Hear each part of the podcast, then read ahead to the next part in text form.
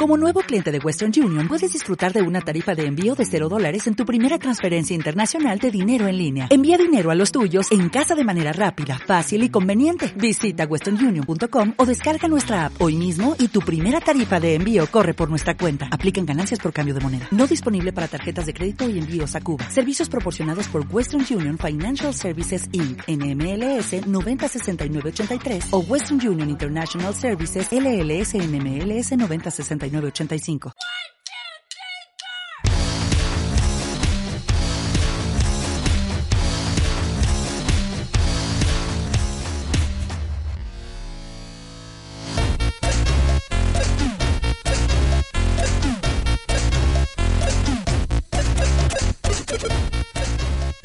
Hola amiguitos afuneros y afuneras, soy Andrés Sánchez y esto es OFF o FN, un podcast sobre diseño, publicidad, ilustración y cosas bizarras. Un podcast 10 por casa para escucharlo en pijama. Y bueno, bueno, bueno, bienvenidos al octavo programa de la tercera temporada. Ah, El episodio número 32. Y de nuevo, bueno, y de nuevo no, y esta vez emitimos estas ondas desde otro lugar, otra Batcueva, otro, otro sitio, no estamos en la Cueva, en mi casa, esta vez nos han pedido un pequeño sitio, una, bueno, un pequeño sitio, una gran casa realmente, eh, un espacio espectacular que acaban de, de reformar aquí en el barrio Belluters, que, que lo ha hecho mi amigo Pablo, que es uno de los que están aquí, que bueno, está aquí junto con otra personita, que es Laura, hola Laura, Hola. que bueno, que, que ahora os presento. Tengo a dos grandes personas, Pablo Pérez, que es diseñador eh, de interiores, ilustrador, poeta y para mí un humanista de, de hoy en día. Y la otra personita es Laura Pérez, que es una ilustradora que trabaja a nivel internacional, sobre todo en prensa, pero que ha hecho de todo, editorial, libro, publicidad, de todo tipo. Y me gusta mucho que estén aquí porque nos van a hablar de su última obra, Náufragos, un cómic que acaba de salir, eh, que ha publicado FNAC Salamanda Graphic este 2016. Además ha sido el, el noveno premio internacional de novela gráfica que sacó. Y bueno, hola chicos, ¿qué tal? Hola Andrés. Encantado de que estés aquí.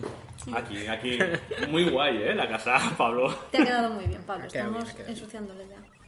Bueno, yo quería comentar, antes de empezar, porque a esta vez os algunas preguntitas para que ellos, además, como, como veis, estoy solo, no tengo a Joan ni a nadie, así que lo- estoy yo contra ellos. Y quiero eh, hacerles unas preguntitas. Pero bueno, antes de esto, como siempre, sabéis que os cuento un poquito mi historia con ellos. Y el tema es que tanto Pablo como Laura los conozco desde hace pf, más de la mitad de mi vida, creo, si no me equivoco. Solo 17 años. Sí, 17 años, ¿o Sí, sí, sí. A Pablo lo conocí eh, cuando iba a Artesanos, creo que en, en primer bachillerato, y Laura más o menos coincidió, no fue en Artesanos, pero sí fue por el contacto de Cristian. ¿Fue Cristian en. Artesanos? Sí, sí, sí, pero yo te conocía de antes de que entraras en Artesanos, porque te- tú hablabas con Cristian. Eso ya fue en Artesanos. Sí, ya fue en Artesanos. Eso ya fue ahí. Sí, lo que pasa es que yo iba a una clase más baja que vosotros. Ah, sí, sí. Sí. Ah, vale, vale. Entonces, entonces fue en segundo ya. Claro. Ah, yo creía que era en primero. No, no. O en primero, no. Bueno, no sé. Artesanos. Pero bueno, para que veáis, era en nuestra época adolescente, estamos hablando Muy de ya- adolescente. sí, sí, sí. Así que es, es, eh, es un placer y un honor teneros aquí, porque siempre me gusta traer pequeños trocitos de mi vida al, al programa. Y, y nada, lo que he dicho. Estos chicos acaban de hacer una novela. Creo que si estáis dentro un poquillo del mundillo os habréis enterado, la habréis visto, porque ha tenido bastante movimiento, está funcionando muy bien a nivel nacional. Eh, es un señor cómic, si lo veis en cualquier tienda, la FNAC sobre todo. Que el- que La verdad es que pesa, ¿eh? Sí, sí, sí. Yo tengo que decirte, a Pablo se lo he contado, a ti no te lo, no te lo he dicho, pero cuando fui a la FNAC a comprarlo, eh, lo cogí y me sorprendió lo gordo que era. ¿Verdad? Porque claro, estoy acostumbrado a otros primos de FNAC mucho más finos y de pronto después llegar, cogerlo, ahí está, y me digo, hostia, o sea, esto es un lomato. Sí, sí. Queríamos, queríamos un tomo, ¿no? Queríamos casi 300 Queríamos, páginas. queríamos casi 300 páginas. Pero, no al final habían no- ojos ni manos suficientes para hacerlas. Pero teníamos, queríamos la sensación de que aquello también le da el peso, ¿no? Sí, sí, sí, sí. Son 200, pero iban a ser 300 sin dormir, pero un montón. Bueno, bueno, pues que son, son 200, o sea, que es mucho, muchas páginas, y además para vuestra primera novela gráfica. Sí, sí. Que eso, tenéis que, es- eso es un punto muy especial. Son muchos dibujos, me canso con verlo. El tema principal que, vamos, que, que va a tratar el programa es eh, de la idea al papel, eh, la, la difícil tarea de crear un cómic. Así que os voy a lanzar una primera pregunta, chicos, para ver cómo, qué tal os fue. Que no es que no es otra que eh, de dónde parte la idea de hacer un cómic, porque los dos venís de otros lados, evidentemente relacionados, pero cómic, cómic no habéis hecho. No, pero la idea de hacer un cómic realmente yo creo que es de- principalmente de Laura. Porque a mí, aunque me habían gustado siempre los cómics, había leído mucho y ambos habíamos hablado de colaborar. Yo creo que eso nos hacía, o al menos hablo a nivel personal, se me hacía muy cuesta arriba hacer un cómic que es un trabajo titánico. Entonces yo creo que en cierto modo una vez decidimos colaborar, es Laura la que con la materia prima que yo le doy decide que quiere narrar como se narran en los cómics, ¿no? Hacer una narración visual. Es que en un principio dijimos de hacer texto narra- narrado, texto hecho por Pablo y yo acompañarlo por imágenes como los libros ilustrados ahora, que hay un montón por ahí. Pues eso es lo que pensamos al principio. Pero fue, venga, va, dame algo que trabajar. Y me lo dio y en casa pues empecé, empecé a imaginarme tal. Y empezaron a salir viñetas, viñetas, y dije, ah, pues saco esto de la, de la narrativa ilustrada, digo, voy a ver, a desarrollar un poco, que además tenía muchas ganas. Y, y nada, te enseñé tres o cuatro páginas. Sí, eran geniales. Y de- de- además, sin desmerecer lo que hace esa gente que hace ilustración y poesía, ilustración y texto, que, Es que es un formato que ahora más triunfa muchísimo. Y además que está más cercano de lo que habéis hecho, porque tú has hecho Sí. poesía y Laura... pero Tenía estoy con- sentido. pero- Se tenía sentido pero estoy con- esa, esa pero de haber hecho eso, no habría sido tan guay. Era, fue guay esto. Tenía sentido hacer eso porque era lo que buscábamos y, nos, y de hecho nos sigue gustando a nosotros ese formato. Lo único que pasa es que casualmente fue un momento también en el que yo quería hacer cómic y a ti te gustaba también como estaba quedando y, y empezó a salir, pues dame más material y vamos a hacer más, más, más. Y, y de repente pues nos vimos con un montón de páginas. Y yo, me y yo me sentía más cómodo haciendo un cómic que haciendo lo otro, la verdad.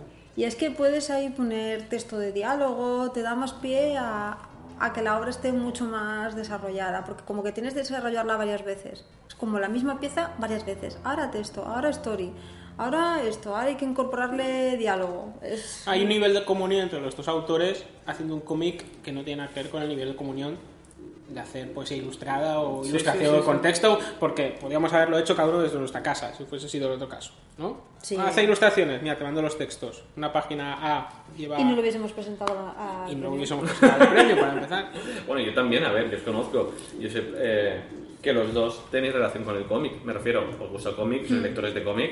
eh, hemos ido mil veces a tiendas a comprar cómics. Me refiero que yo lo veía una parte natural, o sea, dif- difícil porque no habíais eh, dado nunca el paso hacia el, hacia el cómic, ninguno de los dos. Pero sí habéis tenido contacto. Y, y bueno, vuestra tanto Pablo con la forma de narrar como tú, Laura, bebéis mucho del cómic para, para vuestros trabajos del día a día. Que eso os ha ayudado, ha sido una manera natural de llegar ahí. Del cómic y del cine. Sí. Sobre todo. Al menos yo soy más consumidora de cine que de cómic. Cómic también lo soy, pero soy mucho más de cine. Y ya yo creo que se notan muchas eh, imágenes que son solamente visuales son... Yo soy muy de cómic y de cine. y de cine también.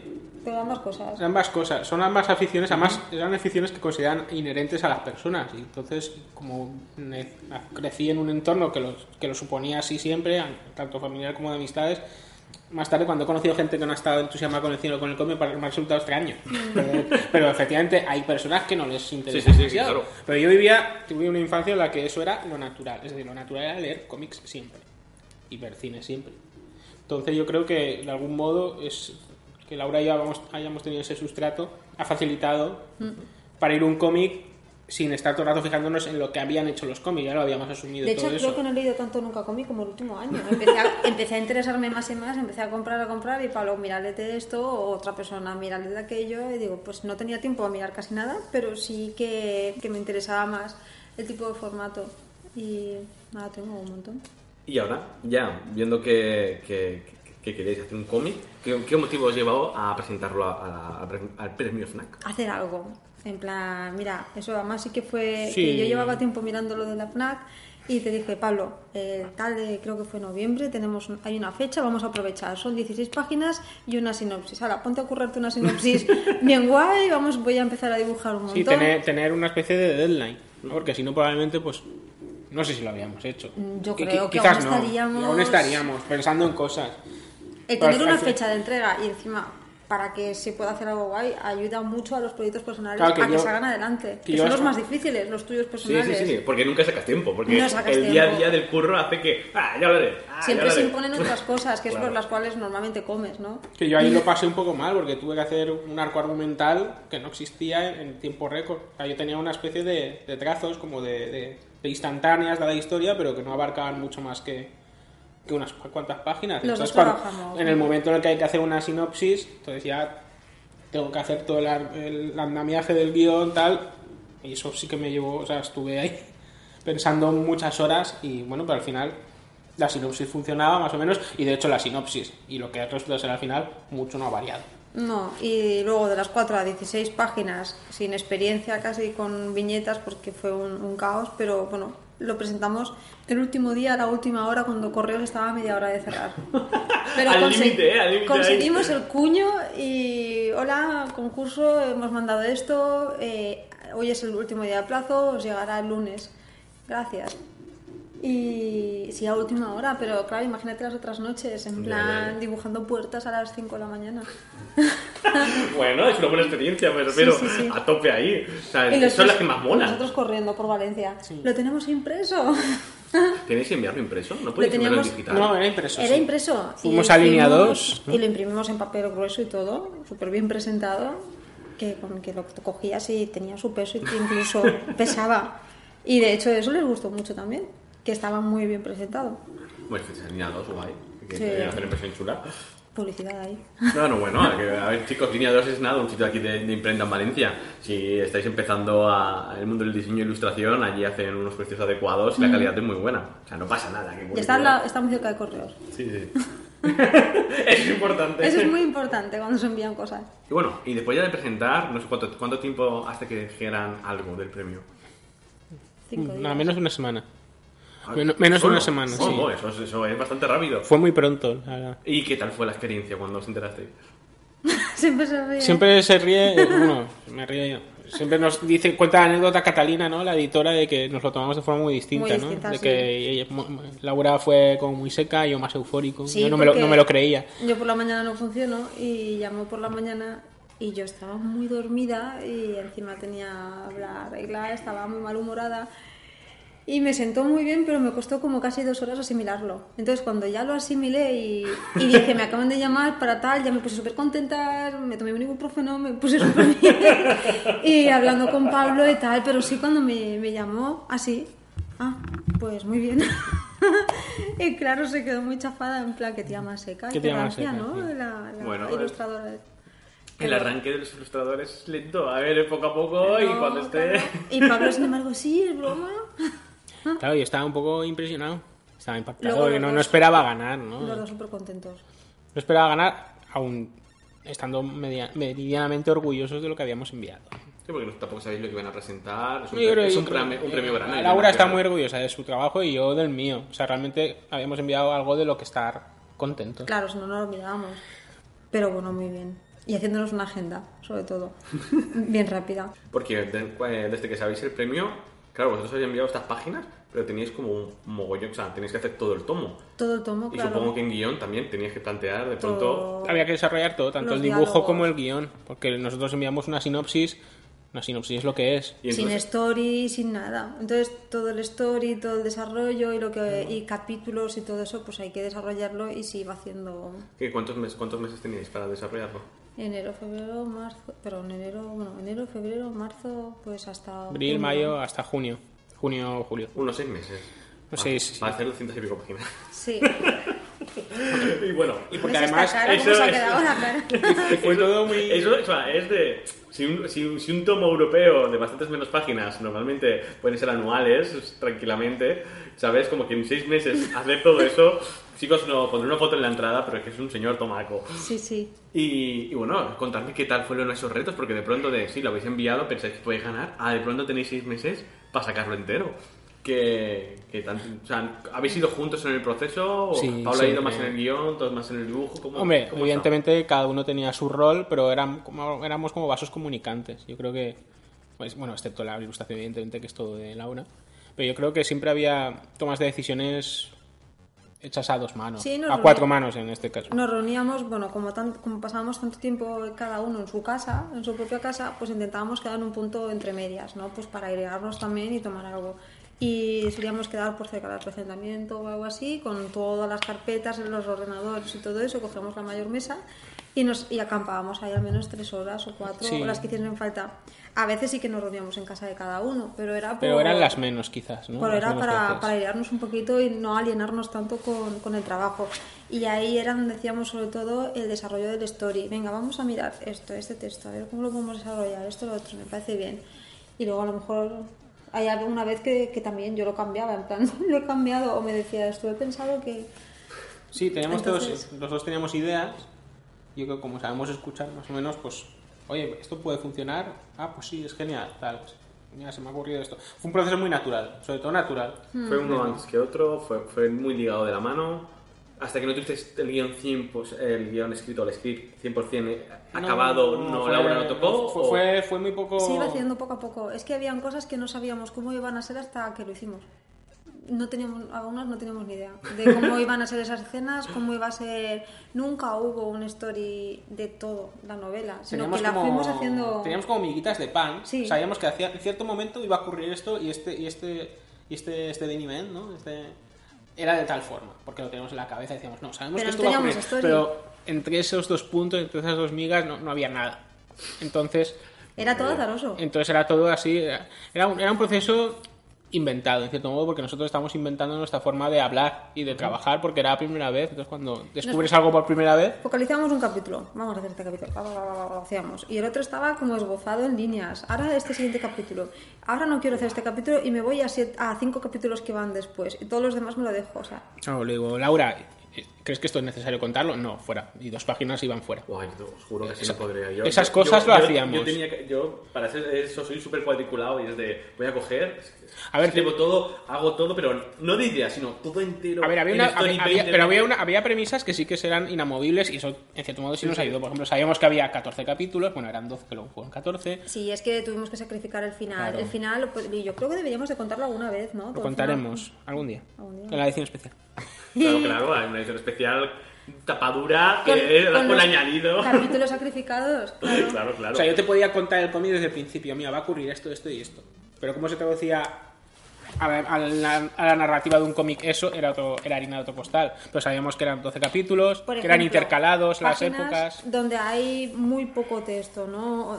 Esto no lo sabemos que iba a ser así, ¿no? Esto sale. O, por ejemplo. Sí, pero tiene, tiene una, una lectura visual muy de película, Claro. ¿vale? Que le, le estás contando, pero no estás contando sin, sin, sin palabras, estás contando visualmente.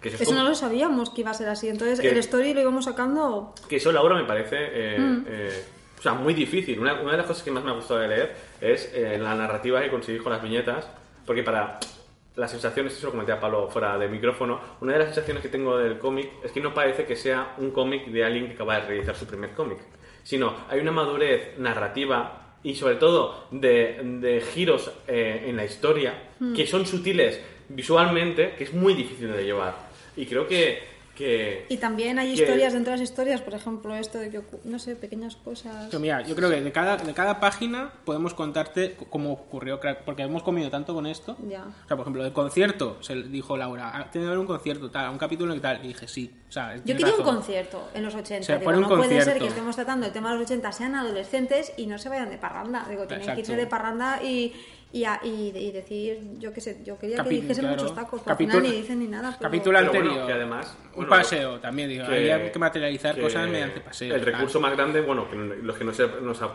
no habéis visto el cómic, es que el cómic son a, a dos tintas, ¿no? Y va contando historias en diferentes, en diferentes épocas. Entonces hay una de ellas, que es, se puede decir, ¿no? Los años, Sí, sí, los años, claro. los años 80, donde eh, transcurre en Madrid, en todo, el, en todo el movimiento de la movida.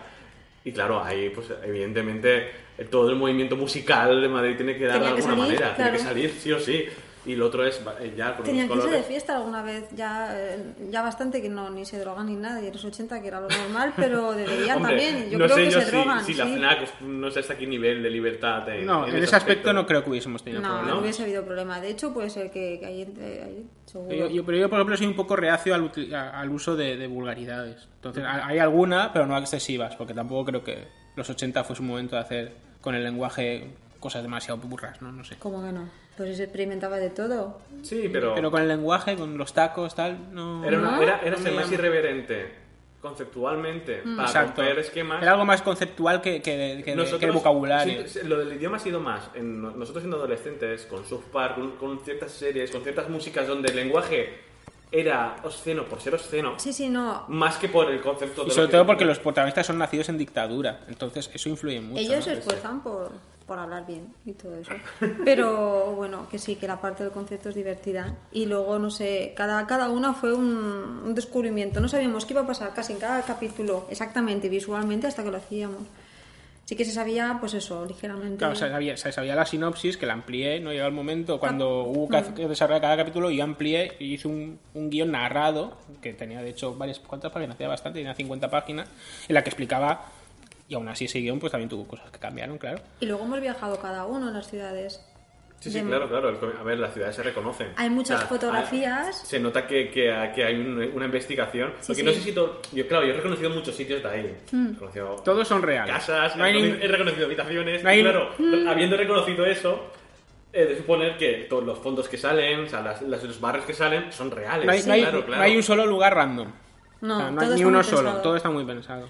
Y, y si, por ejemplo, él hizo fotos en Barcelona, yo hice fotos en Madrid y en el Prado, pues un montón de fotos, iba persiguiendo a una chica, que me venía súper bien porque ella siempre iba delante mío y yo le iba haciendo fotos detrás.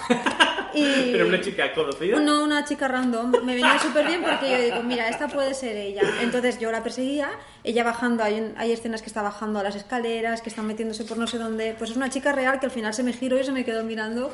Como, ¿qué, ¿Qué estás haces? haciendo? Y Y tú, yo... Sí, sí, no, no sé, de referencia. Y luego recursos que a veces se nos ocurrían, por ejemplo, había un capítulo en el que Lo de la gaviota. Lo de la gaviota, ¿no? Porque la comida, las comidas, cenas en general son muy vehiculares en el, en el cómic, ¿no? Ocurren muchas cosas mientras se come o se cena. Claro. Y hubo un capítulo en que dijimos, Mira, "Ah, vamos a lo intentar cambiar el recurso. Vale, están comiendo, pero ¿por qué sacar platos de nuevo, no? Entonces de, repente pensamos que estamos en el puerto de Barcelona y ¿por qué no Lo de sacar la gaviota me lo dijiste tú. una gaviota que iba, pues al principio coge un pez, ¿no? Tal, o sea, lo caza, luego se va. En fin, ideas que también surgieron mucho más tarde. Mm. Yo creo que es un poco la idea, la, la analogía que antes he hecho con las miguitas de pan. Sabíamos ciertas cosas, otras no teníamos ni idea y tuvimos que redescubrirlo por Lo, nosotros mismos. lo curioso era que muchas veces nos atascábamos en algo y cuando no- a mejor- nosotros hemos tenido también rifirrafes que se dicen, ¿no? Cuando hablábamos de- por el WhatsApp o hablamos por Facebook era un problema siempre. Porque los dos estábamos muy crispados y pensábamos que el otro le estaba echando la bronca al otro por tensión o por lo que sea. Y o, no, o, no enten- o no entendíamos qué decía el otro. Nos enfadábamos de verdad. Es que En- ahí el, lengu- el lenguaje escrito sin... O usáis muchos emoticonos o no.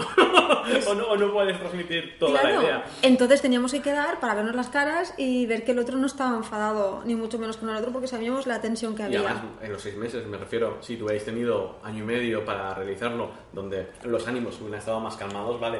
Pero con el tiempo de seis meses, yo pienso que cada semana que pasaba, más crispación, o sea, más, más enviolentados, no entre vosotros, pues, pues sí, una, una, una presión encima de sacarlo. Lloros y risas hemos tenido. ¿A que sí? Hemos tenido de todo. Que el, el, eh, entre vosotros, ¿qué tal ha sido trabajar? ¿Ha sido fácil, difícil? Porque os conocéis de antes, tenéis mucha amistad. ¿Qué tal? Podría haber sido mucho peor. Yo creo que podría haber acabado con nuestra amistad. Podría haber acabado con nuestra amistad. No, yo creo que dentro de lo razonable, de la tensión, los plazos, el- el- la, natura- la naturaleza del encargo, ¿no? Creo que ha salido más que bien, vamos. No, no tuvimos excesivos problemas para trabajar juntos. Pero es que creo que los dos tenemos una sensibilidad parecida en muchos aspectos, diferente en otras, pero que en este caso sí que podían cuajar muy bien. Sí, lo, lo que estáis comentando es que como habéis estado mano a mano todo el rato. Porque si hay obras donde hay ilustradores que no se metan, no quiere que se metan eh, guionistas y hay guionistas que no, o sea, que le dice el ilustrador casi le da con la manita, le coge la mano casi para decirle no, esto debe ser de esta manera. Pero vosotros por lo que me estáis comentando, si hay desde el principio habéis ido juntos, entonces supongo que ha sido más fácil. Ha sido que, fácil, sí. que también quiere preguntaros, a ti primero Laura, esto ya de forma a ti, ¿qué ha sido de lo más difícil para, para hacer dibujar un cómic? Tu primer cómic, ¿qué dificultad te, ha- te ha llevado? La, la mayor dificultad ha sido entender a los personajes para dibujarlos, porque de la ilustración y tener que dibujar un personaje como mucho para un libro de te- o sea, libros, narrativa, lo que sea, o de texto, tú los personajes no los conoces mucho, ¿no? Pero al tener que dibujarlo mucho, muchas veces, he tenido que rehacer los primeros capítulos y he tenido que cambiar al personaje en varios capítulos enteros porque el personaje ha variado mucho y ha mejorado con el tiempo, más suelto. Sí, yo recuerdo en mis pinitos post-adolescentes cuando dibujaba, que como cuando, cuando dibujaba una historia, al principio el personaje era de una manera, o dibujaba de una manera, pero según iba- Evolucionaba. evolucionaba el personaje, cuando llegaba al final tenía mucha más personalidad Claro. en dibujo, en expresión, veías el principio y decías, es que no es el mismo personaje, es que aquí no, o sea, aquí tengo que cambiar. Está ortopédico al Sí, sí, principio. sí, claro, es de, aún no has definido ciertas cosas, ciertas miradas, yo qué sé, la forma de ser del personaje. Eso la- me la volvía descripción. loca. Era de, madre mía, ¿cuándo voy a tener que cambiar toda la novela? Digo, que eso no puede ser. Y, y eso yo creo que fue lo más difícil. Y luego también no tenía mucha experiencia haciendo storyboard. Y, y era difícil porque aunque lo encajásemos cuando nos reuníamos, venga, aquí va una cara, aquí va no sé qué, ahora no sé qué, luego hazlo, hazlo y hazlo lo mejor que puedas. Eso era muy difícil. Porque... El narrativo, yo creo que es lo más complicado. Alguna cosa que me sorprendía Y mucho. simplificar tipo- Pero de cosas. lo que más orgullosos estamos es que de la narración visual. Sí, sí, sí. yo- Porque yo creo que es, es chula. O sea, creo que es algo que salió bien y creo que es, el cómic puede ser brillante o menos brillante en muchos aspectos, pero a nivel narrativo creo que está muy bien resuelto para ser un primer cómic. Lo hemos resuelto bien. Y, y- y- y más aún, con un lenguaje que creo que es propio. Nosotros no teníamos delante ningún cómic de nadie en plan, me estoy fijando en cómo lo hace esta persona. Es que no había tiempo en fijarse. No, no. No había tiempo en fijarse en algo en específico, era como, ojo, y luego tam- Sí, también de venir de la ilustración a, por ejemplo, hacer solamente tres, cuatro tonos, pues eso también me parecía difícil, porque lo había tanteado un poco, pero no lo había hecho. Es Entonces, complejo, ¿eh? Yo, yo- yo no sé, a mí me gustaría que alguien cogiese esto, un super mega experto en cómic, que los hay, y nos dijese, y, y- y nos dijese qué cree que hay detrás de esta narrativa visual. ¿A qué le recuerda? Yo, por ejemplo, a veces a, a Laura le molesta un poco, pero le digo que un poquito del manga hay aquí. Porque el uso de planos es muy dinámico, el uso de una sola viñeta para, para una página. Quiero decir, no es una narrativa tan, tan anquilosada ¿no? o tan estructurada como a veces hay Sí, en el sí, cómic sí, español europeo, en el que el, el plano siempre es el mismo. Aquí no está eso. Entonces, Pero sin embargo yo me baso más en cortometrajes o en películas casi, ¿sabes? En las, las zonas, esas partes mudas y demás que... Pero es que piensa Laura que ahí el, el, el manga Mm. chupa mogollón del cine para, o sea, para- porque es Claro. muy visual. Entonces, en el, el- el- las Puede composiciones ser. manga cogen mucho del, de- del cine, sobre todo norteamericano, para contar las cosas. Esa velocidad, ¿no? Que puedes, te puedes leer un manga como si fuera casi a tiempo real. Mm. Pues es que será que como no leo manga desde, desde hace millones de años, pues lo tengo como muy olvidado. Sí, sí, sí, que- Pero pero también vimos animación ma- japonesa Hombre, de claro, pequeños, sí, sí. entonces quizás eso, yo creo es- que eso está en la es cabeza. simple- eso está en la cabeza, creo. Eso, ¿cómo se llama este experto aquí valenciano? Álvaro... Eh, Álvaro Pon. Ah, pues sí, él sabe un mogollón. Claro. Tenéis confianza con él, creo Sí, que sí. lo conocéis. Él... Se la ha leído ya. Sí, sí, sí, vi, el- vi su tweet, el, el- el compartiéndolo, que le había gustado. Eh, ¿Y tú, Pablo? ¿Qué Lo más fue difícil. lo más difícil? Es difícil tener algo que Porque contar, tú, a ver, tú has escrito poesía, has escrito historia. Yo he leído guiones tuyos de, de cómic que hemos hecho alguna vez. algunas cosas. Me has contado. Sé que el cómic siempre ha estado ahí de una manera, pero de- una cosa es decir y otro es ponerse a hacer, y más con un timing, ¿sabes? Mano a mano con Laura. ¿Qué ha, qué ha sido para ti lo difícil en este caso? Yo creo que lo, lo más difícil ha sido crear una narrativa, crear un- una historia que tenga un principio y un fin y que esa historia sea digna de ser contada. O sea, que no sea algo pueril, que no sea algo que esté muy visto y quizás probablemente, yo lo digo, que la historia es sencilla, es, es cotidiana, nos gusta la cotidianidad a Laura y a mí, de todas formas, Costumbrismo. costumbrismo. Sí, a mí me sorprendió en un principio cuando me lo contaste, si vi que todos presentabais. Pablo es muy, muy sci-fi en sus, en sus inicios, o sea, tiene parte de ciencia ficción, pero cuando me dijiste que ibais a una historia más costumbrista, que ya me encanta, a mí me encanta leer este tipo de, de cómics que cuentan historias cotidianas del día a día. La, la cuestión fundamental es que yo me había cansado de la poesía y de repente empecé a hacer un blog. Y yo me había cansado de la ilustración, en plan, sí, me gusta mucho, pero tengo... Me había cansado de la poesía y empecé a hacer un blog en el que empecé a escribir una historia que estaba influenciada por unas lecturas recientes, que eran La Tregua y Nada. Y es una historia como a retazos, ¿no? A- como si fuesen dos diarios en el que los protagonistas escriben sus entradas y luego todo eso junto da, da una visión más global, lo De que es una historia, una narrativa más, más estandarizada, ¿no? Que tiene un, un nudo, un final, en fin. Pero cuando Laura coge e ilustra unas partes de esos diarios, yo es que aún no he terminado ese proceso. Yo estoy escribiendo esos diarios, esos, esos bocetos, pero no tengo un arco argumental. Entonces lo más difícil para mí fue pasar de esas ideas, porque además yo era un poco una metodología muy propia, ¿no? Estaba escribiendo entradas de diario sin tener en cuenta cómo iba a acabar. O sea, aparte de que podría haber sido mucho más dramático de lo que es, porque yo, Es que yo soy ser- dramático. iba a ser muy Entonces dramático. iba a ser muy, muchísimo más dramático y lo iba a ser porque no había ninguna pretensión de hacer un cómic. Al principio iba a ser un blog personal en el que además no iba a haber Pero mucha había gente. finales dramáticos, ¿eh? Claro. Entonces, una vez ya nos hemos puesto manos a la obra y sabemos que esto ya no es un proyecto personal, ya es proyecto compartido, hay que llegar a más gente quizás, ¿no? No sé si está bien decirlo, pero es cierto, ¿no? Ya no es algo solo para mí. Sí, a ver, cuando tiene- es para más público, descubrir Claro, ya cosas piensas las cosas. ¿no? Entonces ya, pues, intento como universalizar un poco todo esto, por decirlo de algún modo. Entonces, para mí lo más difícil fue eso, fue pasar de ese pequeño proyecto personal de una escala muy pequeña a una escala mayor que englobaba muchas más cosas y que en la que Laura era partícipe.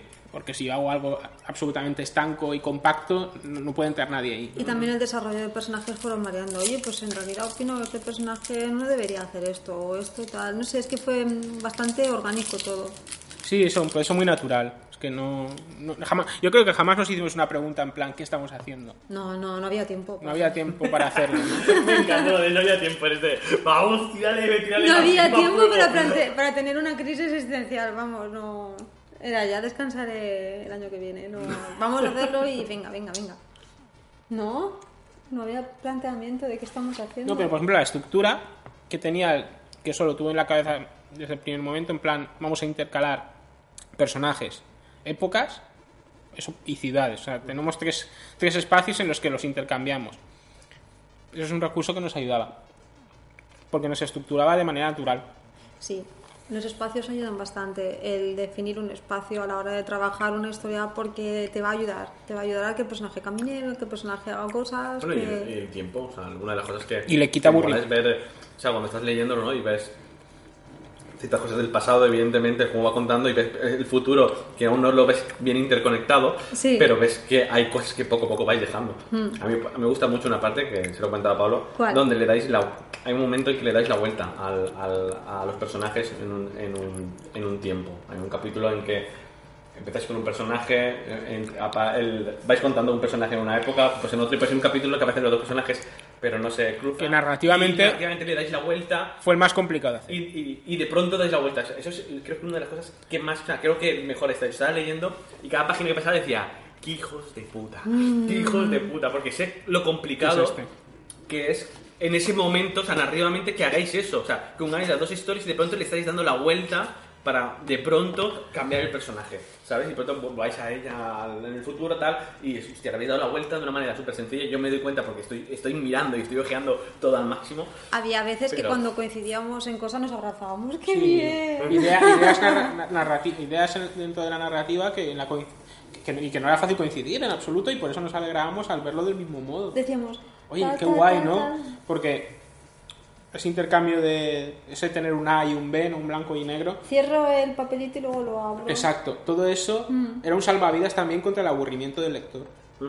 Porque si yo al lector le cuento una historia lineal en la que no hay ningún tipo de cambio, el lector puede llegar a un momento en que diga, bueno, hostia, estoy, estoy hasta los cojones de la Alejandra, esta de los cojones, no, puede, puede decir cualquier cosa. Aquí no, esta, esta, esta, no, esta estructura no le permite al lector que se aburra porque estamos todo el rato cambiando. Además que lo, Es, es como algo folletinesco en y ese además que te sentido. lo, te lo lees. Algo guay que tiene es, es que te lo lees rapidito. Sí, mucha refiero. gente nos lo ha dicho eso. ¿no? Que Sí. ti- tiene una lectura muy rápida. Sabes que no. que acabas, acabas uno y quieres continuar leyendo el otro. No es que yo, yo tengo cómics en casa que me doy un capítulo y lo tengo que dejar apartado para mentalmente desconectar un poco y pues ir Sí. al siguiente. Y en este caso no, en este te, te está pidiendo, a lo mejor por esa, por esa idea de fascículo casi, ¿sabes? De Exacto, es muy folletinesco la estructura. o sea, puedes cogerlo perfectamente y para el pequeño país, cuando éramos nanos nosotros, de, ¿sabes? Y sacar capítulos para ponerlos directamente en una revista de, de cómics, ¿sabes? Y, y que pueda ser le- eh, leído por fascículos. Y luego yo creo también, no es que eso lo convierta en un buen cómic, pero hemos sido muy honestos. O sea, no, no, está, no es un cómic lleno de, de recursos, no sé, de, de escaparate, ni de... Hombre, ¿no, no habéis algo que yo he agradecido? ¿El qué? Es que no habéis hecho una oda a la nostalgia.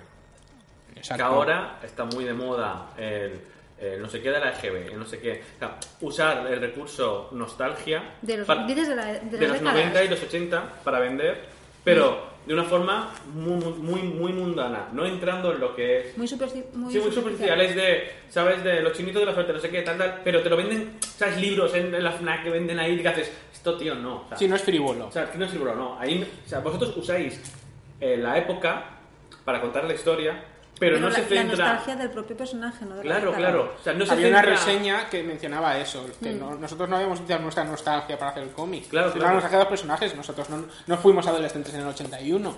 Entonces, A ver, evidentemente hay referencias, porque hay referencias que se ven ahí, yo porque os conozco y, y yo ahí veo mucho de Pablo en muchos personajes y muchas cosas, veo muchos detallitos por ahí que digo, hostia, sé para dónde tira esto. Pero no es excesivo, es un detalle. No es como de, mira, lo muestro lo- a lo bruto, ¿sabes? No, estoy poniendo portadas de discos en la cara, cada tres viñetas, estoy poniendo no. el cine con el cartel. en no. eso no queríamos caer.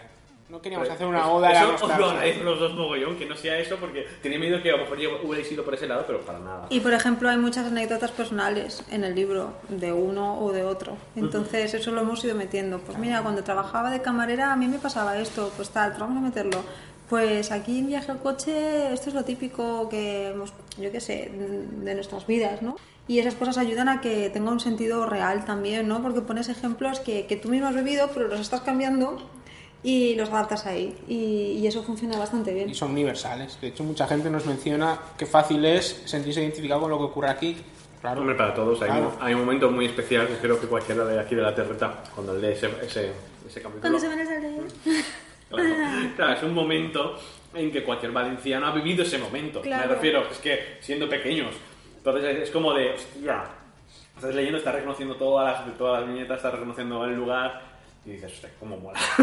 Es un sitio donde he veraneado toda la vida y por, por la familia y, y no sé, a mí por lo menos me queda muy de cerca, a Pablo también, y las playas me las conozco Sí, sí, sí. no. súper bien.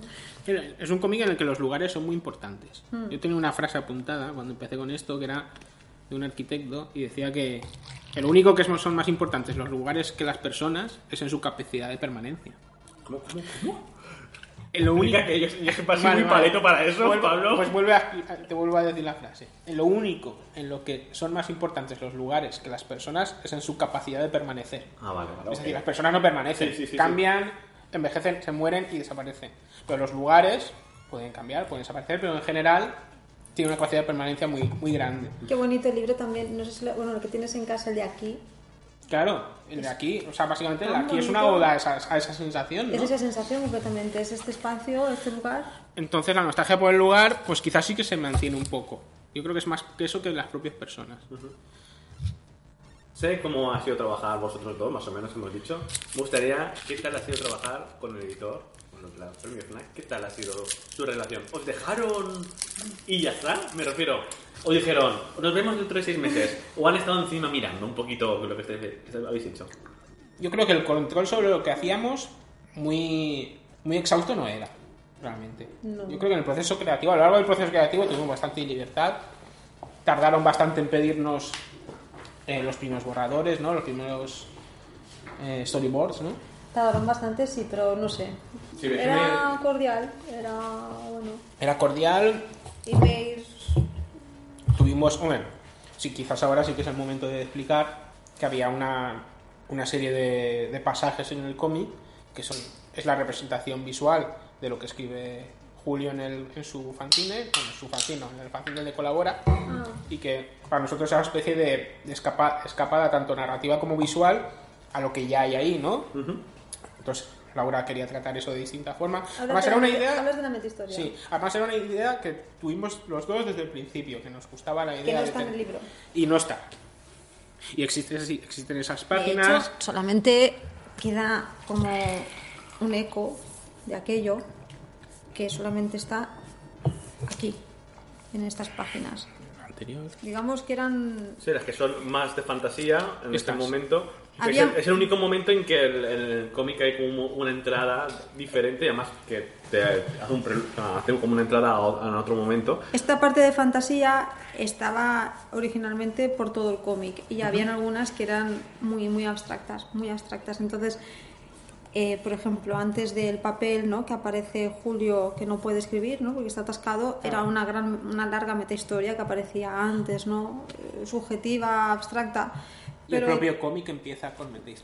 el, el cómic comenzaba. el, el, el- el- El cómic comenzaba. sí, o sea, la historia que, que cuentan, que, que está en el fanzine, Claro, estaba ahí. de la que realmente el lector, con, con lo que está editado, no sabe nada. la habíamos, la habíamos realizado. Lo habíamos ¿no? escrito y dibujado.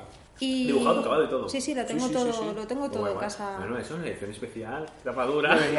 Pero se consideró que, que no que como era demasiado sencillo de línea, muy, era como casi boceto, era pues que no era Pero, no, no- pero tenía prejuicios, tanto con, con el dibujo como con lo que la historia. O sea, Con todo. consideraba que rompa- rompía el ritmo, que no era necesario, que insistía mucho en que, en que tal y como empezaba, empezaba muy potente. Yo creo que también es consecuencia de haberlo enseñado lo último.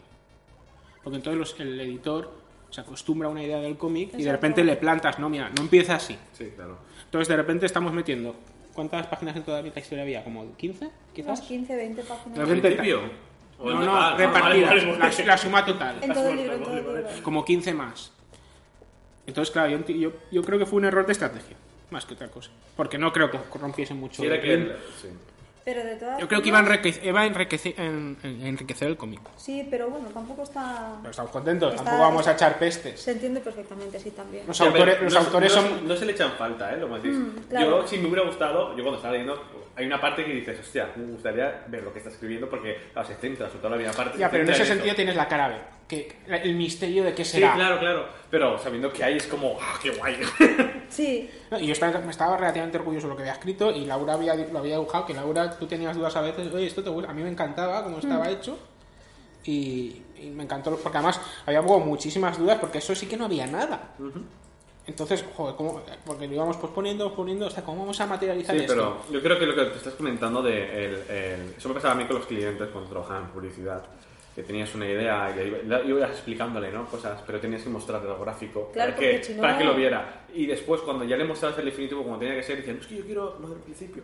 Yo decía, no, no, es que el principio no está mal. O sea, no- Sí, sí. está mal no, sino no es. Hem- Hemos llegado hasta aquí. Pero él ya se ha preconcebido, él ya ha visto. Exacto, pues algo parecido. También vemos que el el- la editorial no es pequeña, o sea, tiene una experiencia Hmm. de vender cómics que evidentemente a lo mejor vosotros lo veis narrativamente así y era su experiencia a lo mejor y aquí no Catalina tiene mucha experiencia también. Es decir, ella ha editado con Sin Sentido que tenía originalmente, ahora con Salamandra Graphic, entonces ella sabe qué cosas Claro, claro. gustan, que no gustan, que funciona, que no funciona, y nosotros con- sin experiencia pues nos dejamos aconsejar, por supuesto, Claro, y claro. seguimos las directrices que... No, y, y hemos aprendido cosas de, de Catalina porque cosas que, que no sabíamos nosotros que teníamos que aprender. Normal, Porque- ella- porque ella- somos nuevos en estos y ella no. Entonces, ideas que al principio nos chocaba porque además nosotros, nuestra obra es nuestro hijo. Entonces no queremos que nadie lo toque. Pero sí, fueron muy buenas sugerencias. Por ejemplo, el, el ejemplo más claro, ¿no? más representativo es el de la portada. Teníamos una idea de una portada, la Sí. portada iba a ser una Ah, de las a páginas. Tú ves que vamos todo el rato igual. La por- Te vamos a decir cuál era la portada. Que chicos, he traído mi, Iba a- mi- iba mi a ser- copia y estamos iba a viendo ser la- esta. La Esa iba a ser la portada y aquí iba a poner... estábamos Aquí ponía náufragos. enamoradísimos de que fuese esta, no teníamos dudas, es cojonudo. es Para genial. la gente que lo está escuchando, la portada era en el primer capítulo, eso es el La primer página, capítulo, ¿no? sí, uno- la tra- la tres. no tiene número, pues eh, la que sale la mucha tercera, gente. to- toda la, todas las splash, toda la primera una página entera. La que sale mucha gente, La esa iba a ser la, la portada, pero no tenía color y la verdad es que tampoco había, o sea, era así en, en naranjas. Pero un dibujo con mucho cariño, con mucho tiempo, Nos mucho parecía súper bonita como portada, pero esta es mejor. Esta- Y también nos parecía representativa de lo que era el cómic, porque era ella la protagonista perdida en un mar de gente, ¿no? nos encantaba. de- Era, era tenía todos las- los aspectos Lo que pasa es que- positivos. que este es más vendible. Sí, este es, Es más comercial. este- Está en color. Esto, esto es más, Es más directo. Y a la Y- gente le encanta Y esta que, portada. y que, coño, que esto se ve en la FNAC que te cagas. Sí o sea, que sí. el- en, en el, en el punto de venta se ve muy, muy bien. Mm. Además, mola porque... Mira, es esta, esta viñeta. Sí, sí, sí, lo sé. Cuando lo Esto- vi, me dije, "Uy". la cuestión es que eh, al final dijimos, estaría muy bien tener uno en color y tal, vale, vale. Y me puse a mirar el cómic y digo, a ver, qué escena, una escena que esté bien chula, tal, voy a reciclar, voy a reciclar esta, vale, la amplío y cuando la amplío, claro, no se veía tan bien, lógicamente, esto estaba trabajado, digo, voy a rehacerla toda por completo, que tiene muchísimo más detalle Sí, sí, y, sí. y y hay muchas cosas que cambian. Pero nada, se, se rehizo y digo, y esto es perfecto para ponerle el título aquí y este señor lo voy a hacer en azul y ella medio pelirroja y tal. Y Pablo lo vio, oh, me encanta. Catalina lo vio, me encanta. Pues ya está, tenemos Además, portada. mola porque Y- tienden, tienden las, las portadas tienden a ser frontales Sí. y que esté de lado hace que resalten por, por- Sí. con los demás cómics. Y tiene otra cosa, que nos dejaron mantener el, el texto abajo. Sí. ¿no? El título de la obra, Sí. Náufragos, que está en la parte inferior, y que nos dijeron, bueno, no es, no es una política de empresa, ¿no? Digámoslo así. Normalmente Sí, ellos trabajan No, con y los que es normal, arriba. es normal porque cuando tú apilas los cómics o los libros, ¿no? En una El gran- título se ve arriba. El título se ve arriba. Claro. Pero aquí se ve una cabeza que llama casi más atención que un título. Yo creo que eso lo hace especial, en cierto modo. Tener el título abajo, ¿no? Claro, es que la idea era también que si los demás libros tapaban, ¿no? Pues lo que ibas a ver es una cabecita Y de le- lado. y en le da- un título dirás, uy, ¿cómo se llama este cómic? Y le da carácter. Sí. También pienso yo que le da carácter. Y me gustaría encontrar esa chaqueta por algún sitio. Me la ¿Está, compro. está inspirada ¿Esa la chaqueta, real o...? esa chaqueta existe? Que me gusta. No, y- pero que existe, ¿eh? Seguro, pues no la he encontrado. me la Pues, y pues me la, tiene una, la tiene una amiga que conozco. La ves por ahí y me la compras. Que eso, Laura, en el, cuando trabajaste, eh, no sé tu modo de trabajo, sé que si has usado fotografía para los fondos, pero para los personajes, la ropa y todo eso, en las diferentes épocas has tenido que ver catálogo, ver fotografía o te has dejado inspirar por ti misma. Fue muy divertido la, la época de los 80. Nos pasábamos entre los dos películas, series, cosas que encontrábamos de pelos, de ropa y demás. Sobre todo los 80 y los 90. Ahí sí que estuvimos buscando mucha información entre los dos. Y luego ya de manera personal del día a día, delante del dibujo, muchas de las cosas que no me salían, yo me, me hacía fotos con, el, con la cámara del, del ordenador y me ponía en las poses. De hecho, hay un capítulo que yo estaba súper atascada en cuanto al dibujo y son todo fotos, son todo fotos que, que me hacía yo misma. Que, Sí, sí, es el recurso a ver. Sí, sí, sí, que me hacía yo misma, por ejemplo, que se está quitando el suéter, no sé qué, en casa. La, el- la acción de quitarse un suéter es muy difícil de dibujar. Entonces tuve que hacer un montón de fotos pues para llegar a, a sacarlo. Y luego, por ejemplo, ella, el bolso que lleva es un bolso que tengo yo. Eh, sí, hay mucha ropa que es ropa que tengo, que tengo yo o que, por ejemplo, este bolso es uno que tengo igual. Los pantalones son muy fáciles, son pantalones vaqueros. em, no sé, en general sí. Las, o, por ejemplo, eh, la mesita de noche es mi, es mi luz que tengo en la, en la casa. Hay muchas cosas que a lo mejor no sabía cómo dibujar, si las tenía cerca, pues las copiaba. O, por ejemplo, sale tu salón, que Sí, sí, sí. la casa, ¿dónde está? Eh, bueno, Más hacia el final. más hacia el final, pues Pablo, tal, mándame fotos, ¿sabes? Mira, estas son las fotos, que foto, foto, foto, igual que el salón.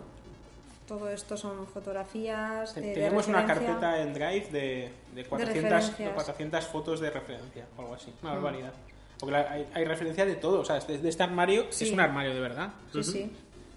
Con fotomontaje incluido. Muchísimos fotomontajes. Porque este elemento. El coche también. Madre mía. Todo, todo son referencias, claro. Entonces había que Claro. trabajar con paciencia. Esto fue un Que fotomontaje. si saco, si que saco una gasolinera en el 81, debe ser una gasolinera del 81. Y parece tonto decirlo, pero ya no quedan gasolineras como eran en el, que, en el que- 81. que es complicado. Esto, por ejemplo, es la casa de enfrente mía. Entonces sa- salí al balcón, hice una foto y, y nada, lo utilicé como referencia. Esta es la calle Toledo de verdad. Claro, que eso también fueron fotografías por Madrid, e- etcétera. Tú hiciste fotos dentro de la casa, supuestamente que era de Julio. Entonces sí, se trabaja mucho sobre, sobre referencias para que sea un poco fiel. Y también Y luego hay muchas cosas que son inventadas. Todos los árboles son inventados. eh, hay muchas cosas inventadas también, pero Sí, sí, que a veces uno, una... Me gusta, esto me gusta. sí. El, el hito de Nacional 3, pues claro, la, la, la A3 no existía. Era- para irse a Madrid, Prohibido fumar ahí en la gasolinera.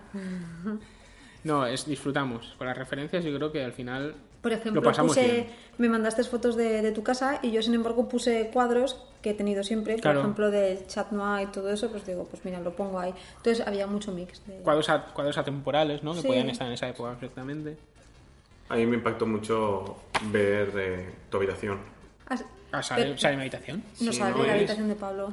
No, es una habitación ochentera, pero no Ah, es la sí, mía. Sí. pues la estructura es igual, con la Sí. cama, con el... ¿Dices, ¿Dices esta? Sí. No, No. Pues esto era una habitación ochentera. sí, una Ah, pues te juro que pensaba que era... Encontramos una galería de Flickr Sí. que era habitaciones de los 80. O sea, una ¿Qué galería de? Flickr Y- dedicada... y la Pues, pues, te juro que es con las ante- o sea, con lo de los libros, ¿qué tal? Digo, la puerta aquí, Pues a mí en todo, con ca- la cama. en todo caso me recuerda a, a la, a la habitación que tenía, pero cuando me mudé de Tarragona a Valencia en el 89, Sí. cuando vivía en la calle Troya, en- Pero sí que recuerdo aire. algo parecido a esto, pero Pero no, bueno, es que es, a ver, una habitación de un chaval es, gene- es, es genérica, ¿eh? Es algo muy genérico. Y no tanta diferencia entre chicos y chicas, en plan las mesas Exacto. apiladas con los libros, con Sí, sí, además. muñequitos y todo. Pero por ejemplo dijimos, ¿y qué, y qué sacamos? ¿Qué Aquí puesto no, sacamos? aquí no había diferenciación en esa época de cuarto para chicos y No. chicas. Aquí era un cuarto y Era madera y libros está. encima y, y muñequitos también. pues y te juro que quería, eh. Ahí me he El, el nivel de detalle en el, en el poste de galaxias es, que es increíble. ¿Cómo lo hiciste? Pues porque me, me- me rayé. me rayé y me puse a hacerle. Eso es un buen detalle, no es Star Wars. Porque Star Wars es un invento nuevo Sí, sí, y lo que claro. Es que existe me- es me la gu- guerra de las Me galaxias. gustó y tiburón. Mira tiburón. Y ahí. tiburón. Y Kiss. Y Kiss. O sea, esas referencias a mí me gustan porque son muy auténticas. Y porque nosotros decimos, no es nuestra nostalgia. Ok, no es, no es nuestra nostalgia, pero somos hijos de los 80. Sí, sí. Entonces nosotros de pequeño, Star Wars, cuento chino. O sea, sabíamos Sí, lo que era, sí, sí. era la guerra de las galaxias, lo sabíamos. Son los teleñecos que no los Muppets. Exacto. Son Entonces, los curris que no los Cuando ya se universaliza la cultura, existe internet, ya pues llamamos cada, cada cosa por, por el nombre que tiene de verdad, pero en ese momento yo creo que Sí, sí, sí. Es como. Yo solo hablaba hace poco con, con una cena con un amigo. La, fal- la, falta, la, fal- la falsa idea de que. eh, todo, muchas referencias ochenteras nosotros los tuvimos en los 90 porque España iba con retraso. Entonces, eh, en, en lo que se refiere a anime y todo esto, mucha gente, ah, los 80 del anime. No, no. No. Nos- nosotros vimos De todo 80 a partir anime, del 90 nada. 91 y todo era de los años yo 80 creo, y 70. yo creo que el único japonés, anime ochentero que llega a España 90. es Mazinger Z y diría- Heidi y Candy Marco. Candy. Candy. Candy.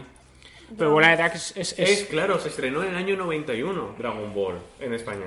Bola de Drag. No. Dragon sí, Ball. año 91. ¿Bola de Drag? Bola de ¿No sería Drag? 89 quizás? No, 91. Estuve viendo hace poco para... Yo recuerdo salir de clase Era- y me corriendo a. Sí, puede ser, puede ser 91. Es en el sí. 91. Entonces hay muchas series que pensamos que son de los años 80, que lo son. Que lo son, Pero, pero- para nosotros realmente no, son- no lo son. También Oliver y Benji. Oliver y Benji. Claro, pensar que Antena 3 y Telecinco, el, eh, Antena 3 y Telecinco fueron en el año entre el 90, entre el 90 y el 91. Antes es imposible que estuvieran. Y todas, y todas vinieron con las. Ranma también. Sí, por ejemplo. Y bueno, ahora pregunta guay. Habéis hecho trabajo, habéis ahí puesto vuestra arma en seis meses.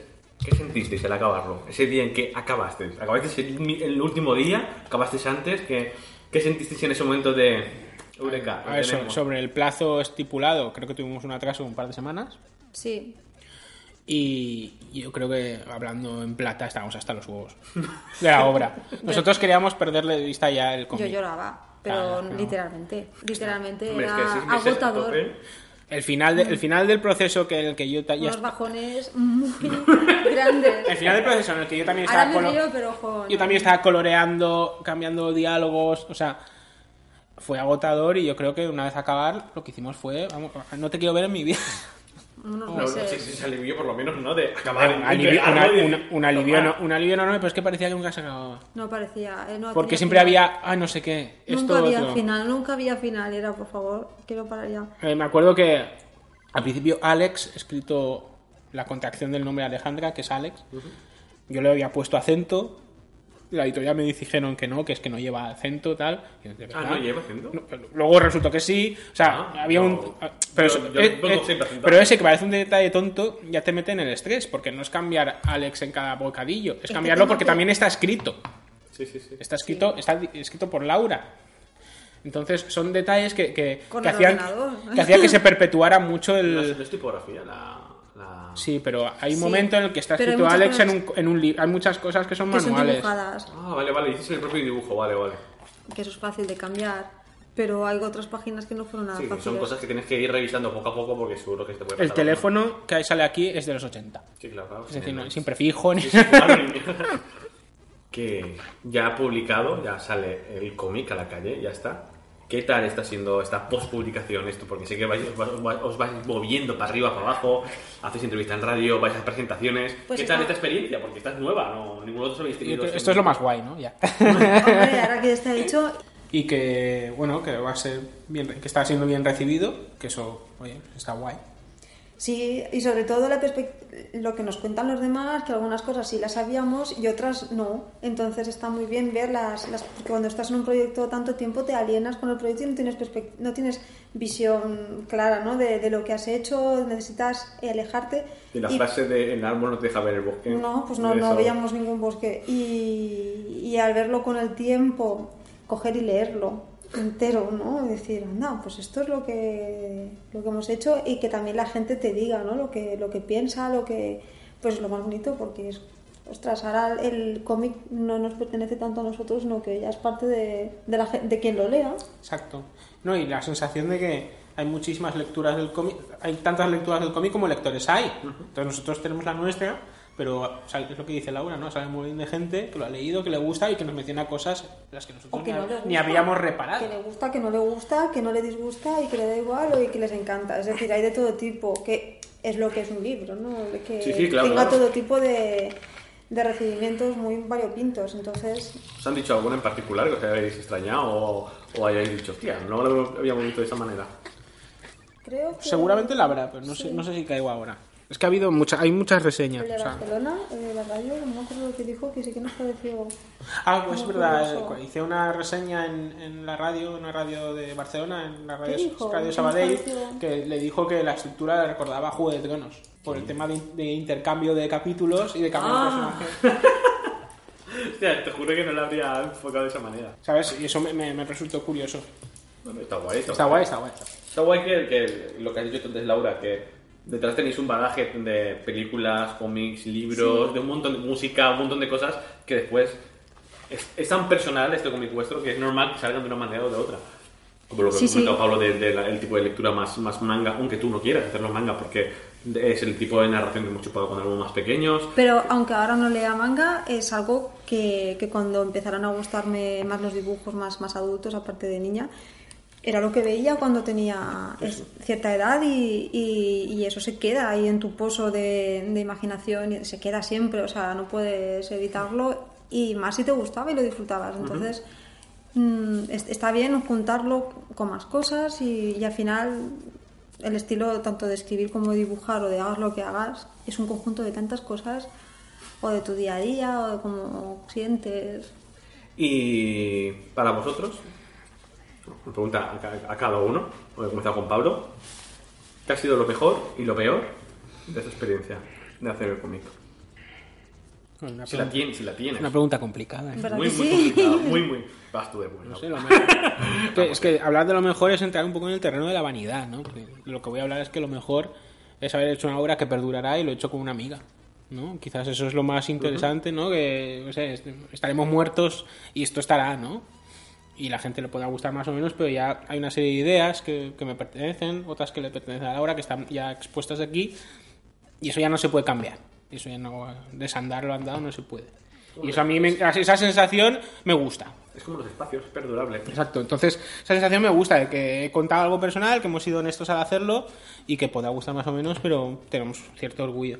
Y lo peor, no, no, no, no soy de encontrar experiencias negativas en algo así, la verdad. A lo mejor los seis meses, o un añito, o Pero es que también, pero también es algo que recordaremos al final con cariño, de que estuvimos seis meses haciendo el cabrón ¿Cómo para olvidarlo? haciendo el cabrón aquí, echando 12 horas diarias curando, pues bueno, al final quedará la anécdota positiva de que fuimos capaces de, de hacer el cabrón esos seis meses y Sí. partirnos el espinazo. Entonces, aquí no, no puede haber nunca nada negativo. Esa es mi opinión. Luego igual ahora Laura dice que, que fue lo peor estar Laura, con Pablo. mejor, No.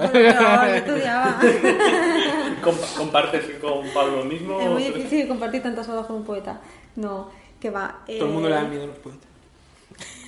No, no Dice sé. las cosas claras. Lo mejor es lo que dice Pablo, que, que bueno, es un libro.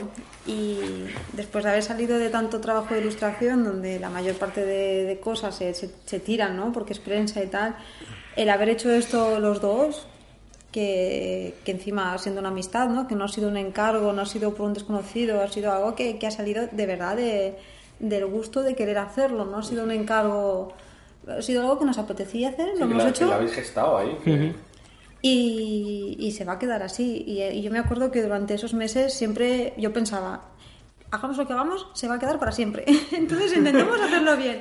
Eh, claro, entonces había ese peso de decir, es que se va a quedar así, si hay alguna cagada o alguna cosa, se va a quedar. Entonces vamos a intentar que, que estar orgullosos cuando terminemos de, de lo que hemos hecho.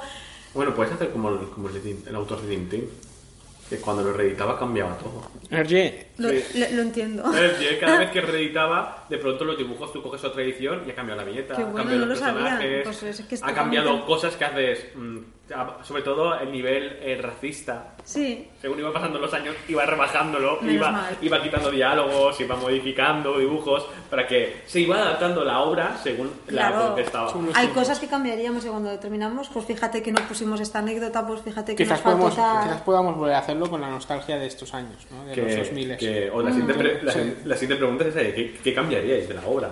¿Ahora post cambiaríais algo o es demasiado No reciente? cambiar, pero sí añadiríamos, Añadiríamos muchas cosas. cosas. que se han quedado en el tintero porque por muchos motivos, porque no, no habíamos caído hasta que he estado impreso. no sé, muchas cosas que se han quedado fuera, sí, las pondríamos. Bueno, ahí, Pero no, no hay pero cosas en plan me arrepiento de esto. No. No, no hay demasiado. No, no, es de Siempre habrá algún detalle que te convence poco. Igual, que antes fuera el micrófono, he dicho que, el- creo lo del dibujo, ¿no? Bueno, no sé si era el micrófono, el dibujo cambia, ¿no? El personaje, pues, según vas dibujando, va cogiendo forma Mm. y hay que redibujar. Eh, pues lo mismo, ya habéis- la habéis gestado todo, ahora las habéis releído Hay ya con una perspectiva y a lo mejor hay algo que quieres cambiar, no en dibujo, sino No, no, en, en algo. hubiese gustado tener más tiempo. Sí, pero hay dibujos que claro que cambiaría, que digo, ojo, qué feo, ¿no? digo, incluso gente muy cercana me ha dicho, aquí te aquí patinaste un poco, ¿no? Digo, la verdad es que sí.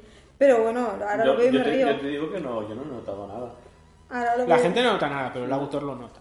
Sí, el autor, El autor claro. siempre lo nota. Y además, tú eres. A ver, aquí, hay- aquí hay un factor que hay que tener en cuenta: es que tú eres ilustradora. Y no es lo mismo una ilustración que tiene un tipo de acabado Sí. que un cómic que no tiene la necesidad de tener el acabado ilustrativo. Y cambiar el chip cuesta. Claro, claro, porque o sea, un cómic no es una ilustración. Es más, si hubieras ilustrado todas las viñetas como ilus- o sea, ilustradas, hubiera Oh, sido, hubiera sido el infierno. No, Para- y para o sea, leerlo, para leerlo, cansado, a mí me gusta Claro, más- hubiera sido tan sobrecargado que hay autores que lo utilizan, ¿no? Pero No, en este caso no le prefiero- viene. Yo agradezco mucho cuando tengo una novela gráfica o un cómic en mis manos que la lectura sea sencilla de la manera visual, que sea más o menos sencilla porque respiras, ¿no? Y también depende de la cantidad de texto. Es que tiene que haber un, un equilibrio entre las dos cosas. Y, y no sé. Lo peor fue el tiempo, sí, sin duda. Sí, no, eso- con eso tuvimos que cargar, pero oye.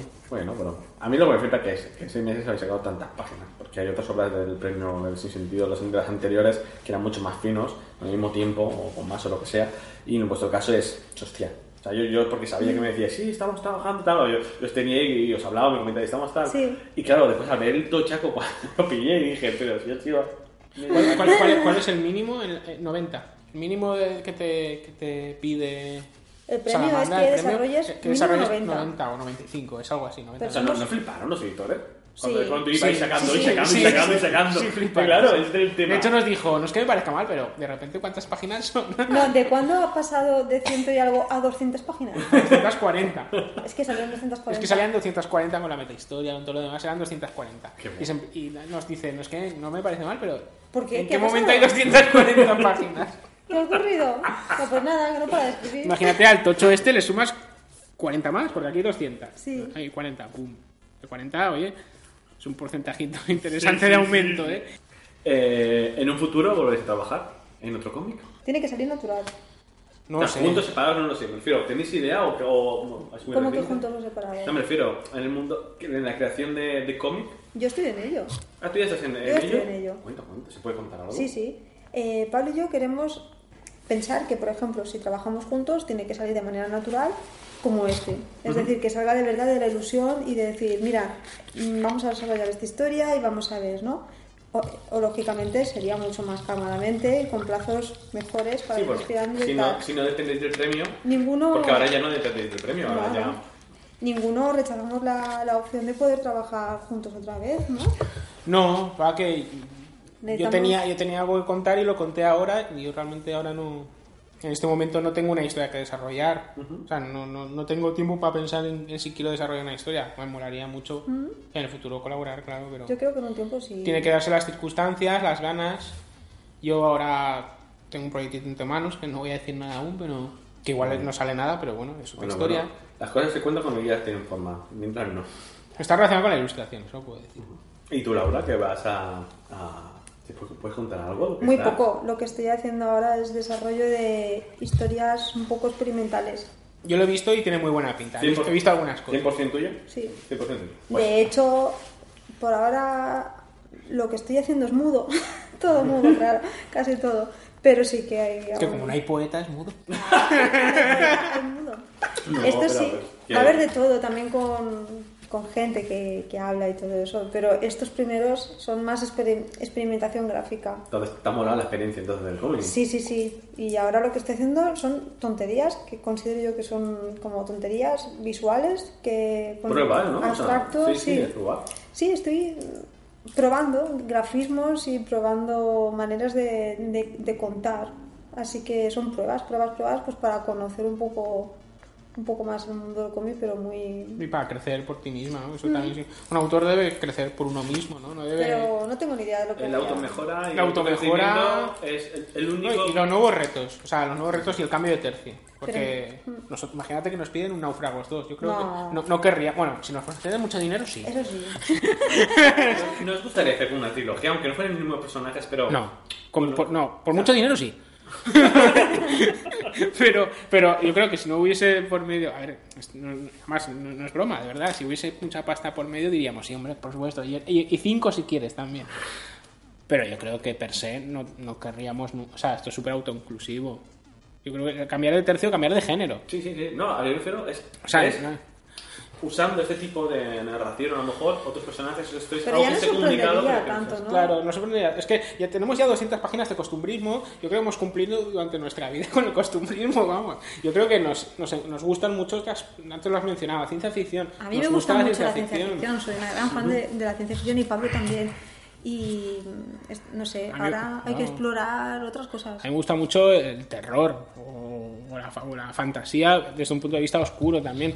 Hay muchísimos aspectos y géneros que además Que también coincidimos. y que, te- y que tendrían que haber tendría que tener un dibujo mucho menos más amable Mm. entonces Laura probablemente va a estar pensando en historias oscuras de ciencia ficción en la que su grafismo tendrá que reflejar ese estado de ánimo y no será un grafismo amable no como puede ser este entonces es, una- es su manera de crecer y, Y por como también es la mía Las cosas que estoy desarrollando no, no las estoy publicando en ningún sitio porque son muy experimentales y no, no Sí, quiero sí, publicarlas Es, es tuyo para, para hasta crecer. que eh, a lo mejor enseño una cara de algo que me parece más lo que estoy lo que normalmente enseño pero las cosas que son muy experimentales no las enseñaré hasta que no estén terminadas y definidas ya para publicarlas porque si, si no te, te contaminas tú misma de no sé hay que tener como secretos gráficos no que hasta que no esté tan terminado sale Hay que tener mucho cuidado lo que publicas, porque después la gente empieza a hablar, te influencia, te dices eso parece tal, no sé qué, y de pronto es, esa libertad mental que tú tienes de voy a ver porque no sé de dónde viene o lo que yo estoy absorbiendo, de pronto hay gente que te puede contaminar y ya empieza a formarse esa, esa idea libre que tienes. De hecho, no publicamos nada. Cada vez que subía alguna imagen en, en Instagram sobre el libro, nunca lo ponía en color. Era siempre, por ejemplo, con náufragos, lo ponía siempre en blanco y negro. Lo, estamos desarrollando esto de náufragos blanco y negro. Sin embargo, era naranja o era azul. Pero si ponía en Instagram continuamente un naranja o un azul, al final mm, se, la gente pues no, ponía. no- no enseñamos muchas cosas No. Bueno, teníais un blog, ¿no? Que supongo que os obligaba ah bueno el a blog de la FNAC sí, Sí. que va- va, entra en el pack ir ficción. Bueno, el blog fue una experiencia, Sí. tampoco sin mayor relevancia en realidad. Nos gustó contar lo que había que contar, pero estamos tan inmersos y con tanto trabajo que quizás lo que menos nos apetecía a veces era hablar de ese trabajo. Que, por cierto, ¿habéis pensado que Náufragos sí sigue funcionando y sigue, sigue creciendo, ¿no? O sea, coge fuerza el cómic, que se haga transmedia, la posibilidad, si os plantearan que se convirtiera, por ejemplo, en un libro escrito, en una serie, en una película, en un corto, en otro formato, pero con esto, una Depende, canción. depende no, for- ¿Os no- gustaría no cualquier o formato. os tiraría para atrás? Si esto lo conviertes en libro, vale mm, mucho menos, porque está bien en, su lenguaje, que es el cómic. En una animación, bueno, eso ya sería otra cosa, eso quizás estuviese bien, o una serie, ser. quizás también. Sí, una una imagen real, me refiero. Imagínate un- una, una película o un, o un corto. No lo sé. No lo sabemos. Os habéis planteado, ¿no? Simplemente. Me gustaría que alguien se basara en, pero no hiciese una copia literal. Porque ¿No queréis un Sin City de?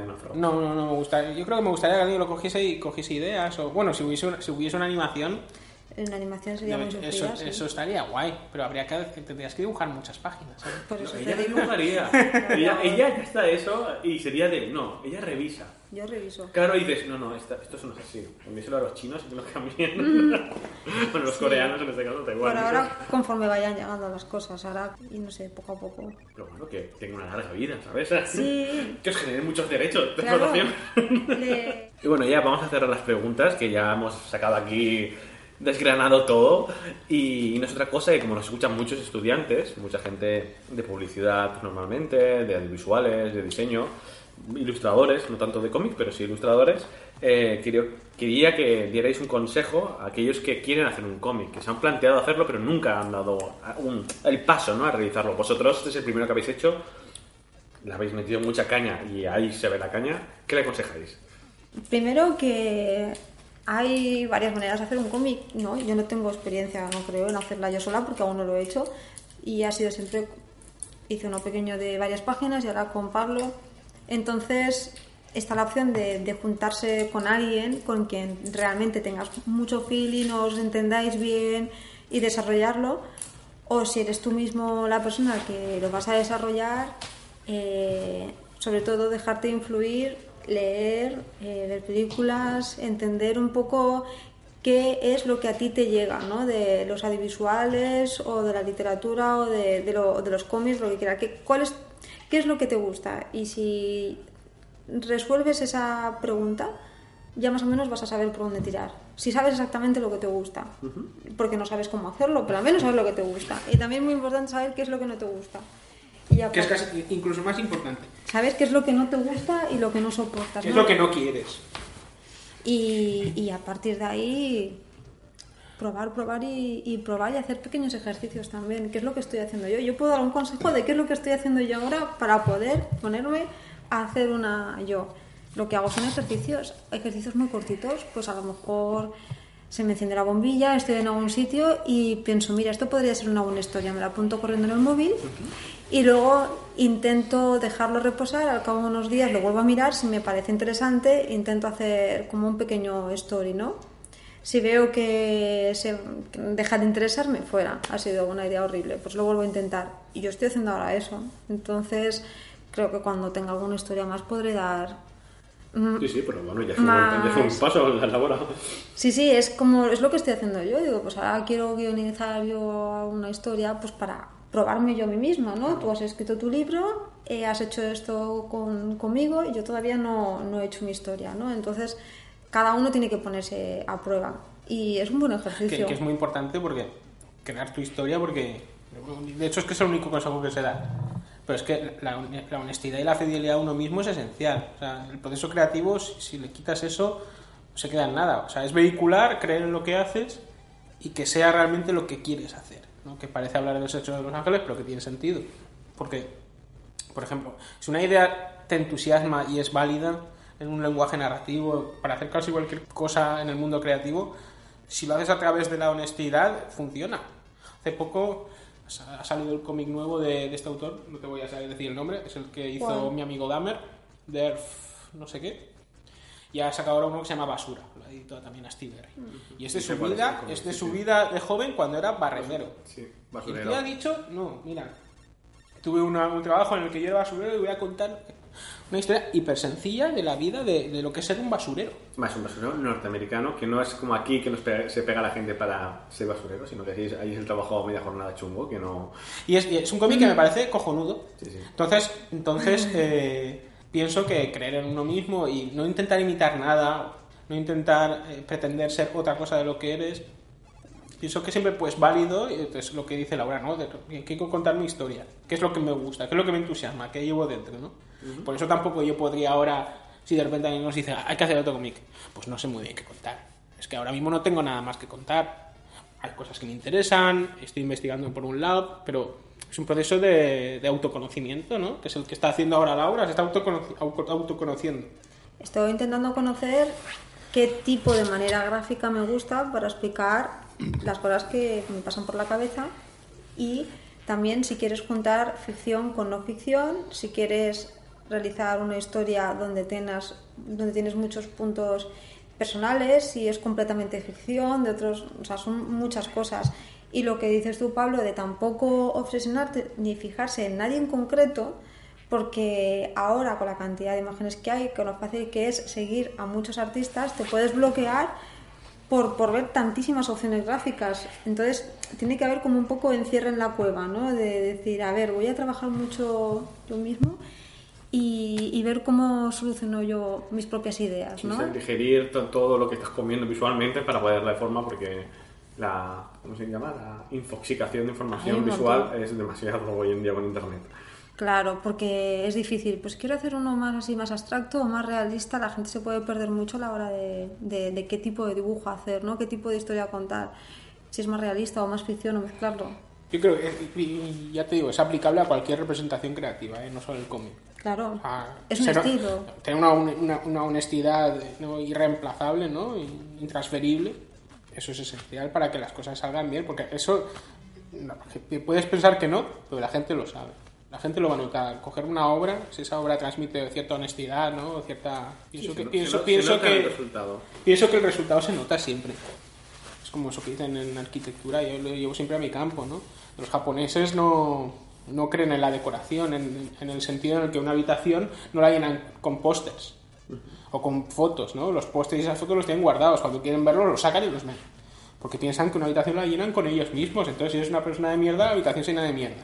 Por eso en Occidente hay cierto miedo a esa especie de frialdad de una vivienda en la que no tiene rasgos de identidad.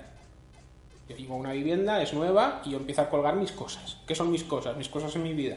¿Mi vida qué son? Mi vida es esta foto, mi vida es este pin que compré en Malasia, mi vida es esta... Al fin y al cabo son tus recuerdos. Son tus recuerdos y lo empapo todo de, re- de re- de recuerdos míos para autoafirmarme, Y para sentirte cómodo. para sentirte cómodo. Pero eso es una idea que no en todos los países es así. La austeridad no es la idea más aquí, pero no sé, estamos hablando un poco de estilo y el estilo se encuentra haciendo, haciendo, haciendo, haciendo y con prueba y error. Sí, sí, sí. Sale solo. Sale haciendo. Eso es una cosa que, claro. sí. Y nada, chicos, vamos a dejarlo hoy aquí. Muchas gracias a los dos por, por venir al programa. Gracias a ti. Gracias a ti. por, por invitarme a este espacio tan guay, salir de la cueva. de verdad, enhorabuena por el, por el cómic, porque ha sido una gozada leerlo. De hecho, la, mi primera lectura, tengo que hacer ¿Del mis- año? ¿Qué? Si fue la primera lectura del año, y además tengo que leérmelo dos veces más. Siempre es de, me lo leo uno de una, después una más, más profundamente y una tercera mirando ciertos detalles que en las otras dos lecturas no, no he ido. Aconsejo a todos los que me escucháis que, que vayáis a la FNAC más cercana que tengáis y allí lo encontraréis y lo pilláis porque tanto para vosotros como un regalo es, es espectacular. Tiene eso, tiene varias lecturas, pues se puede, se puede releer fácilmente y, y ver cositas que en principio no las ves y, y están ahí. Y muchas gracias a vosotros oyentes por, por estar ahí, escuchar este ratito, espero que os hayáis divertido. Recordad que podéis comentar, para bien, para mal, mm, compartirlo, darle estrellica, corazoncito y todas esas, todas esas mierdas de las redes sociales. Podéis encontrar eh, todos los podcasts en www.ofnblog.com. Recordar que en el blog ya no hay más artículos, van a haber unos poquitos más de cierre, pero poquito más. Y esta es la última temporada de OFN Podcast. Así que aún nos quedan unos cuantos audios, pero cada vez menos, chicos, cada vez menos. Así que dejad vuestra opinión por ahí. Y nada, como ya es habitual en esta tercera temporada, eh, le pregunto a la gente que viene y comparte su, su tiempo una canción, una canción que os mole y que, y que podamos poner para cerrar. O sea, he pensado que ¿por qué no ponemos la canción que suena en el cómic pero no suena? Porque hay un momento en el que Julio está en el coche, Claro. escucha a Carla, ¿no? Que es su pareja. Oye, ¿qué, qué es esto? ¿Esto te gusta? Se, siente extrañada, pero en, ese, pero en esa escena no, no pusimos la canción. Entonces la canción era una de The Cure, así que puedes poner la que quieras de The Cure. La que ¿La que más te guste. Sí, No sí, hay- sí, Sí, de Cure. The Cure. Vale, pues pondré una de The Cure. La que, ca- la que caiga, la que salga, la primera La que, que salga en, en, en mi búsqueda. Bueno, la primera que salga, no, una que sea anterior al 91. Antes de- Vale, que sea anterior. que sea anterior. Y bueno chicos, muchas gracias a todos por estar ahí. Nos vemos en las siguientes ondas. Au.